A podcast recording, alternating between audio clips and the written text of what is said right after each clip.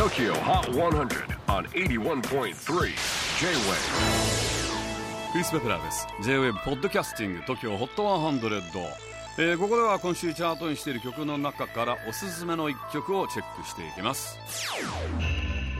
今日ピックアップするのは87位初登場。ポーター・ロビンソン Something Comforting 現在27歳。アメリカの DJ& プロデューサーポーター・ロビンソン今年リリースが予定されているニューアルバム「ナーチャーからの先行シングル「Something Comforting」えー、この曲についてポーターはこんな風にツイッターでコメントしています。実は2015年から2016年の約1年間クリエイティブな制作が全くできず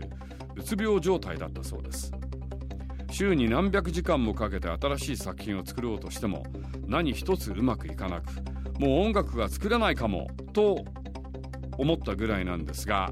そんな落ち込んでいたある時この「Something Comforting」の曲の一部が、えー、出来上がったと。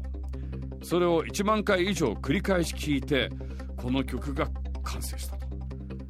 1万回、まあ、ちょっと大げさかなという。でまあともかくそれをきっかけにアルバムの制作が進み今年6年ぶりのニューアルバムが、えー、リリースされます。ちなみに最近のポーターコロナ騒動もあり室内にこもっている日々が続いていますが何でもファンが作ったという VR ソフトを使って自分もアバターで参加しファンと会話したりハイタッチをしたりバーチャル空間でファンとの交流を楽しんでいるそうです Number 87 on the latest Tokyo Hot 100 countdown. Something brand new from Porter Robinson. Something comforting. J-Wave Podcasting Tokyo Hot 100